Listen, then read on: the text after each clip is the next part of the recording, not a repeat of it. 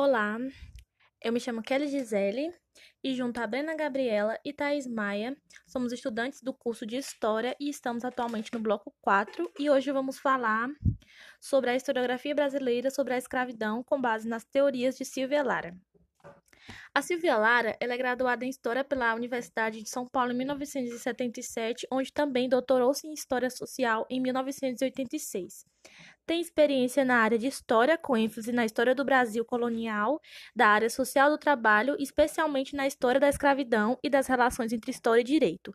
É autora de obras como Campos da Violência, Fragmentos Setecentistas e Escravidão, Cultura e Poder, que retratam da história da escravidão e das relações entre cultura e poder na América Portuguesa e sobre a história e direito.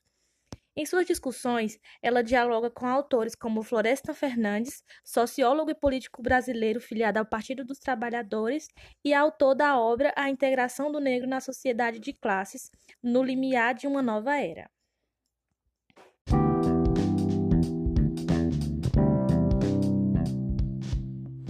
Silvia Lara, ao tratar sobre a historiografia sobre a escravidão no Brasil, irá dividir em quatro momentos importantes essa história, que segue em sequência as mudanças e as visões que os sociólogos têm desse tema.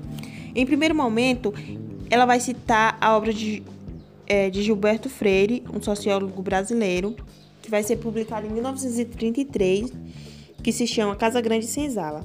Essa obra vai discutir a formação da sociedade brasileira e da família, a ligação entre a Casa Grande e a Senzala onde ele defende a mestiçagem e os portugueses, considerando a harmonia racial, chegando até a romantizar essas relações. Apesar de ser um clássico da, da literatura, essa obra ela vai sofrer críticas, pois não retrata a real relação entre negros e brancos, chegando a considerar uma democracia racial naquele período.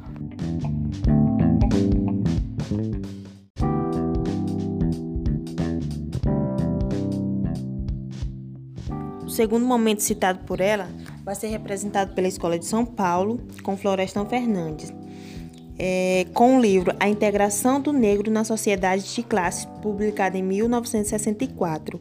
O livro ele vai analisar o lugar do negro na, na cidade de São Paulo. Mas por que ele escolheu a cidade de São Paulo? Porque foi um, uma cidade onde teve um grande crescimento é, do capitalismo, com a chegada de brancos imigrantes, além dos fazendeiros que já, já existiam aqui. E esses brancos que vinham, eles terminavam por conseguir os melhores empregos e os melhores lugares. Com aquela ideia de que o negro, que vinha desde os tempos do império, de que o negro era inferior, de que eles não deviam se misturar, de que os brancos tinham uma maior capacidade de conseguir as melhores coisas. Então, apesar dos negros é, ter saído, é, ter feito essa mudança de transição entre escravidão para o capitalismo, ele não vai ter uma capacidade de ações próprias. Então a gente nota que essa harmonia é, citada por Gilberto Freire, ela não existe. É, Florestan ele termina falando, criticando, na verdade, a democracia racial defendida por Gilberto Freire, que é um mito, que essa igualdade de classes, é, essa igualdade de condições entre brancos e negros, ela não vai existir. Além disso, ele acreditava numa atuação de movimentos negros, de lutas por direitos para ter uma sociedade mais justa. Acreditava na prática do movimento negro para uma mudança na sociedade.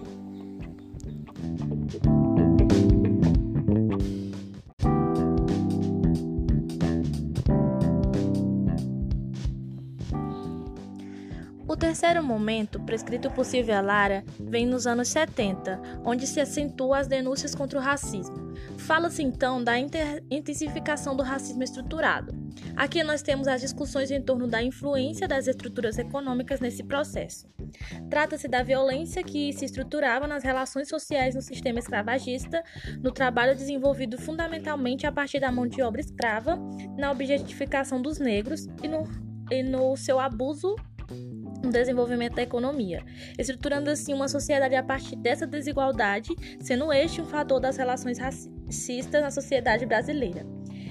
Então, de acordo com Silvia Lara, o fator econômico se torna algo que deve ser estudado para se compreender melhor os mecanismos que se estruturavam essas sociedades com o escravo nesse processo como ponto central. Então, a partir daqui vem o quarto momento, que seria a produção historiográfica voltada ao escravo. Aqui nós temos a intensificação da diversificação de estudos para se compreender esses processos. Então, a partir disso, tem-se o escravo como ponto central dessa historiografia, mas aí veio a questão: para se compreender esses povos, seria preciso saber de onde eles vêm, de onde eles vieram e como se relacionavam, o que faziam antes de serem escravos, ou como pensavam, por exemplo. E isso seria muito importante para se compreender por que se comportavam de tal forma.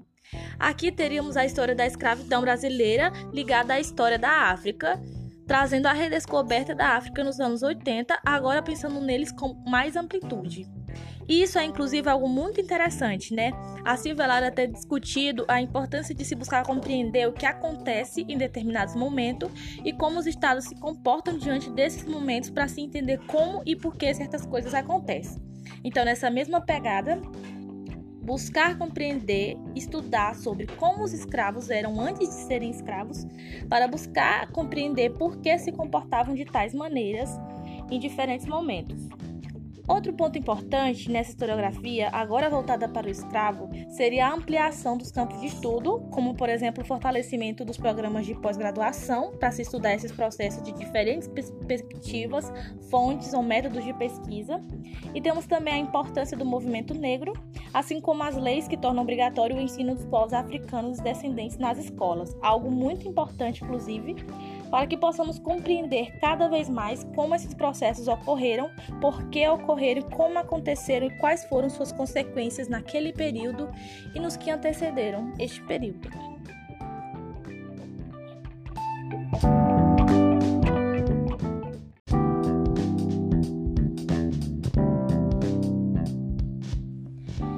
E esta é a forma como a Silvia Lara divide né, esse processo de historiografia da escravidão brasileira e as suas ligações com a África.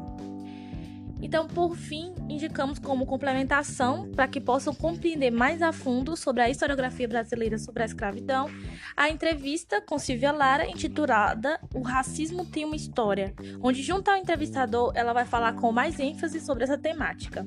Você pode encontrar essa entrevista pesquisando o título dela no Google ou no site redalic.org. Além disso, você pode ler uma das suas obras, como por exemplo Escravidão, Cultura e Poder, onde ela vai falar sobre essas temáticas. Muito obrigada por ouvir até aqui.